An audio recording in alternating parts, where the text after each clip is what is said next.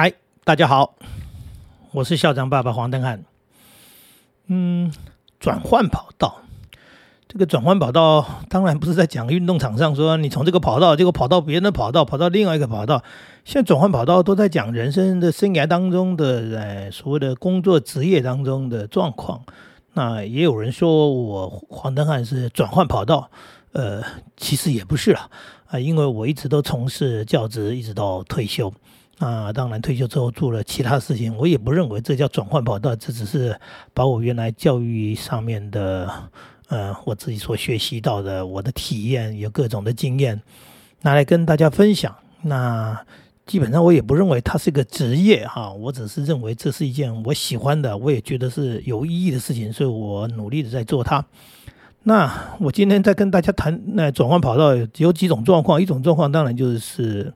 呃，年轻人的这个所谓的职业选择工作的问题，那这是家长比较关心的。啊，事实上，我们也看到有很多人哈，人生当中他他转换跑道了。那有些人那怎么从商后来就从政去了？当然，也有一些人从政呢，这后来他从商去了。那这些人我们就基本上是不去谈他们，因为他们太有能力，他们不是我们这种 普通人、正常人，他们是属于啊特别的人。我们在讲的是一般，一般。那我们在转换跑道当中，当然一种是说，有些人他是，哎，更有能力，他发现更有机会。那呃，也许他是从一个从业人员，从一个上班族，后来呢，他创业了啊，他成为这个这个老板了。呃，这当然也是转换跑道。那但但是大部分我们可以知道，他们的转换跑道并也不是真正把转换跑道，因为他还是在从事他原来擅长的、他专长的，因为他把那个行业。那个工作啊，那个弄熟了，那弄熟了，他发现说，其实我也不一定在人家公司上班。我既然有能力，那我也有资本了，那我是不是自己来？嗯，对自己来当老板，来自己自己来创业？这个我也不认为他是转换跑道，他是应该说他是换了一个工作，但这个工作是创业。那我们一般的转换跑道，可能有一种是叫做失业之后的转换跑道。嗯，不得不，呃，公司。裁员了，之前呢，公司甚至有些公司是直接就收掉了，倒闭了。那当然，员工你也必须另求他路。嗯，那这时候当然大家是很很为难的，很辛苦的，很很不得已的，呃的的去转换跑道。那转换跑道当中，当然有一些所谓的思考，有些呃你必须要要要面对的事情。我先说说几个小故事，一个是我学生的事情，那他也是类似这样状状况，就是我们在这个台湾的一些厂商在西进的过程当中，就是说哦，那时候啊，啊公司收掉了，到大陆去投资，那那边的人力成本啊、土地成本啊，很多的成本比较低，所以他们决定就把台湾这边的公司产业收掉了。这问题来了，他们也算是资深员工了，可是他说公司说你来啊。他说：“我我怎么去呢？我结婚了，我有老婆，有孩子，有家庭，我自己一个人去吗？还是我举家带眷去吗？我又不是什么高级干部。那他想想，他不能去啊，所以他就就没跟过去，没跟过去就就等于是失业了嘛。你要重新找职业，这不得不转换跑道。那他就去呃从事别的行业，呃比较所谓可能不需要这个呃专长，其实也需要专长的，就是去做业务去了。就做业务呢，他发现。”无法胜任，可能跟自己的人格特质跟很多方面 觉 觉得事实上就是不适合嘛，不适合。后来只好又放弃。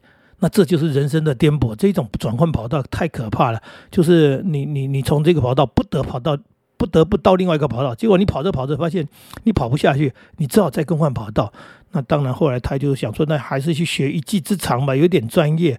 那他后来就去做这个手工包子，那还去拜师学艺，那那个那好好的这个当学徒哈，然后还付学费，然后来回来，然后就开了这个包子店。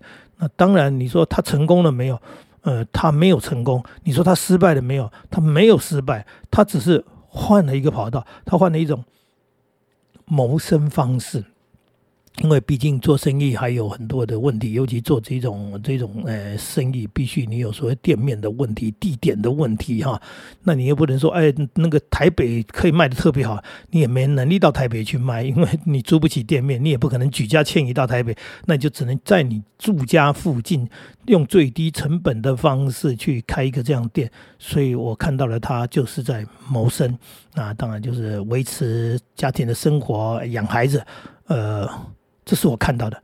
那你说他他干嘛要转换跑道？他不得不转换跑道。那我也知道一个身边有一个朋友，他也是呃公司呢做着做着都已经是一个资深人员，都已经到了所谓的中年了，都已经不止中年了，五十岁左右了。公司说之前哎，他心想我我这么资深的员工，我对于公司常年来的贡献奉献。怎么会呢？公司又没有倒闭，那再怎么之前也应该之前那些呃领薪水领的比较多的，事情做的比较少的，那我们这些薪水又少啊，对不对？然后呢，事情做的又多，怎么会被之前？但是嗯嗯，没有话说，公司就是按照一些条例就付钱给你的，那你就离职吧。好了，这下是不是被迫转转业，被迫转换跑道？为什么呢？因为因为啊，这个年纪呢。呃，以现在人的晚婚状况，孩子还小呢。你五十岁，你算算，你三十几岁结婚，也就是说，你的孩子都还没未满二十岁，都还在读所谓的国高中而已。那怎么办？必须继续上班。那继续上班，你就要找这个这个所谓的啊，工作，找工作。诶，就是因为这个行业不景气嘛，所以公司呢在裁员，所以同业当然也就不欠人。那怎么办？那就有人介绍好了，到中国大陆去工作。为什么？那边缺人，缺乏台干。那去了，去了个半年以后，嗯，人家问了一个问题，说：“哎，你这个单身未婚？”他说：“没有，我有家庭。”他说：“那你有家庭的人，你一个人只身来这边，这样几个月回家一次，你这样抛妻弃子，值得吗？”哎，对呀，想想。又不是去当什么高级干部，那个人那个薪水非常高，然后那个工作了怎么，然后对你去做一个这样的，啊，真是叫抬老了哈。然后领的这个待遇呢不高不低，但算算呢，你跟家人聚少离离多三个月回家一次，他想想，嗯，人家说的有道理，好，那就不做了，不做当然怎么办？辞职又回台湾，又重新找工作。那这样的转换跑道，转换跑道。通常都是呃，因为最后你要退而求其次，因为原先你的待遇、你的年资，但是你现在换了一个新的工作，你就必须呃，不要说从头开始了，呃，人家给你的条件不是很好，你也只好接受。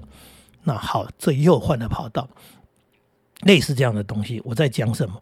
我在讲的是说，嗯，有很多学者专家讲的说啊，年轻人啊，你们啊，这个。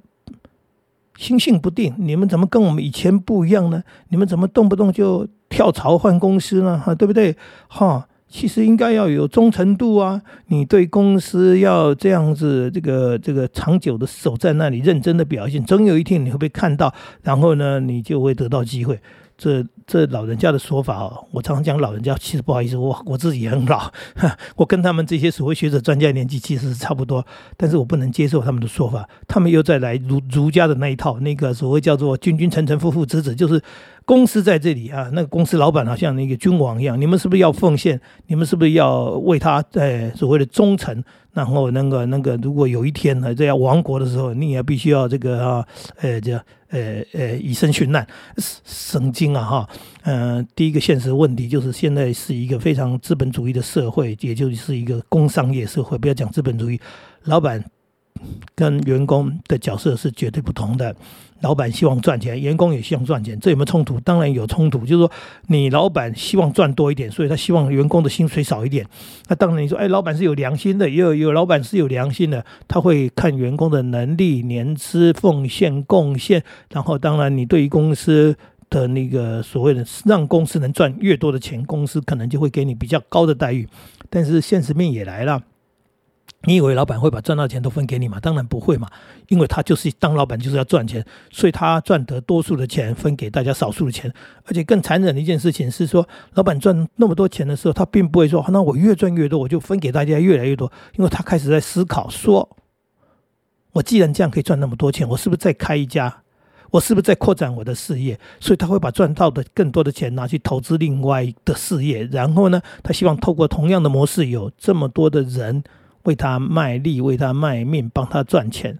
所以今天他赚一百块，啊，他分了八十块，你分了二十块啊，不是你啊，是一群人，这些员工分了二十块之后呢，他并不会说后来他赚了一千块，好，他就分给你们更多钱，他还是希望说，哎，你们就分原领原来的钱或者多一点点钱，然后他赚更多的钱之后。刚刚说了，他去扩充他的事业，或者去做让他的人生的版图怎么样？这是老板的想法嘛？所以我为什么在讲说那老人家呢？他们那些说法是不很正确的。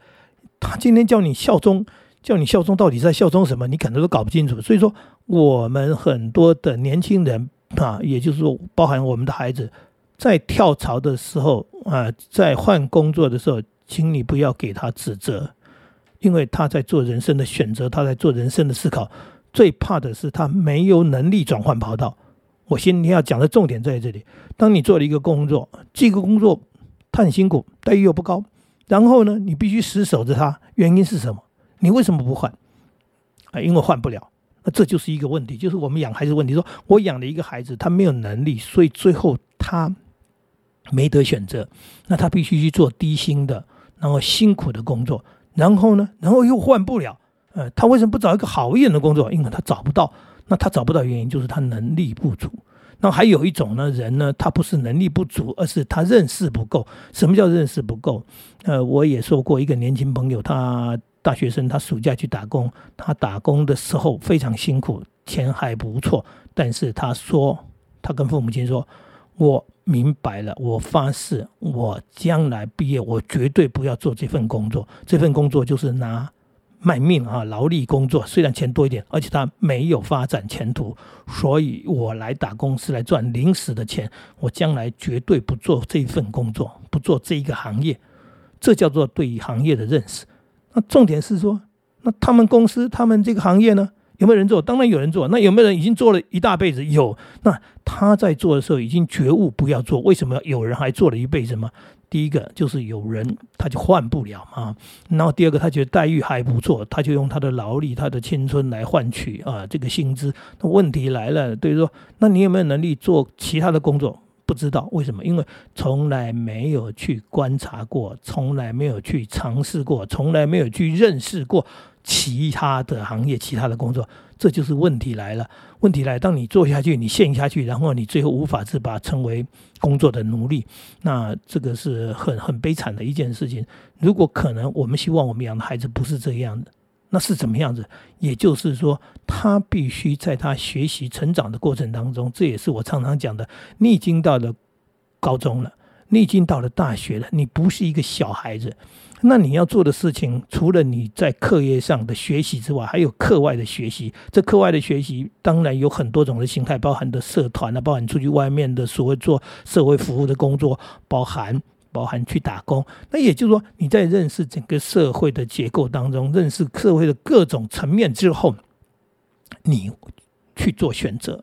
当你做了选择，你发现嗯不是很对的时候，你还年轻。这孩子还年轻嘛，对现在的孩子，呃各位爸爸妈妈，现在孩子他们比我们好，比我们幸福的部分就是，通常父母亲啊，没有给他们太大的压力，也就是所谓的压力，我讲的是金钱压力，也就是说，并没有要你呃急着要你去赚钱回来，所以你可以做很多的尝试啊，然后做很多的选择，万一做的呃觉得不是很好，你退出来，你辞职，你换工作，父母亲不会说。哎，你为什么换工作？你应该每个月领薪水回来。那孩子就算在这个找工作，在这个等待跟忍耐的这个过程当中，我们父母亲也是抱着一个非常非常好的心态。啊，我我也曾经说过，我的孩子从英国回来的时候，曾经在家里，因为那时候不是国内的，他们毕业时间跟我们的毕业季不一样，所以不是台湾征才的时间，所以。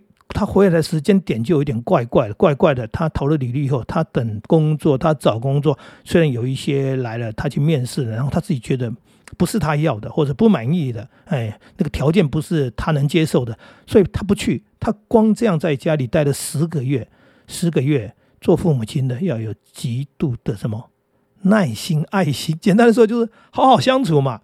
那我孩子当然很棒，他每天早上起来，他就跟我们做鞠个躬，说：“哎，爸妈不好意思啊，给你们养。”那当然我们也不好意思，哎，大家在笑笑吃饭。然后他说：“爸妈，那个现在找工作跟以前找工作不一样，请你们理解。以前找工工作是拿那个报纸，拿那个红笔圈一圈，然后一家一家去问，对不对？一家打电话或者这这这到现场去那边做做做。他说现在找工作就是到了网络上，对人力银行，然后看一下，呃，这个哒哒哒哒啊，然后打打一打字键盘，或者看看人家的怎么弄。他说啊，就完了，大概是呃五分钟，每天大概花三到五分钟看一下，结束了。是啊。”嗯，这样我们了解时代的变化嘛，哈，然后再来就一件事情说，我们也必须了解这样的一个情况啊，他不是没在找工作，他在找工作，他想找一个适合他的工作，这也是什么？他的坚持当中代表他人生都很多的看法，他的经验。我的孩子并不是没有社会经验，因为他经过很多打工历练的学习。那我刚才讲那前面的年轻人情况也是一样，他去打工，他去工作的时候，他去做一些认识以后，他有一些思考跟选择，这个哈。甚至啊，像我女儿一样去工作，毕业已经去工作了，哎，然后后来后来换公司了，为什么？因为待遇不好。那为什么待遇不好？我刚刚讲，这老板跟我们之间的这个这个关系本来就这样。还有一种公司本身没发展，你待了一段时间以后，发现这个公司是没有前途的，那我不能只看眼前的话，那我必须必须离开。啊，这这就是在一直在转换跑道。年轻人可能刚开始的工作不稳定，在转换跑道，而不是说啊，他转换跑道就代表他吃不了苦。这最大的问题就是老先生们哈、老太太们常常讲啊，年轻人就是不能吃苦了，然后就跳槽跳来跳去啊，不应该这样的。呃，我都很想问他，什么工作可以做一辈子？啊，不是每一个工作都可以做一辈子，有很多哈，我们这个军工教的人可能是稳定的，有很多外面的工作，他就是呃，如果有更好的机会，如果有更好的发展，如果有更好的待遇，那我是不是应该去理解、去尝试？呃，而不是死抱着一个地方说，我就是叫做忠诚，哎，我对对公司的奉献，将来公司一定会给我美好的回报的。不要跟我这样说，我不相信，连我都不相信，我相信年轻人更不相信。好，这就是今跟今天跟大家聊到的所谓的转换跑道。我们要做的事情是让孩子啊，对，有机会去认识、去了解这个社会之后，他才能够在诸多的跑道当中转换跑道当中找到最好的跑道，最适合他的，让他能跑得最舒服、最愉快，跑得嗯最开心的。好，今天说到这里喽，嗯，拜拜，再见。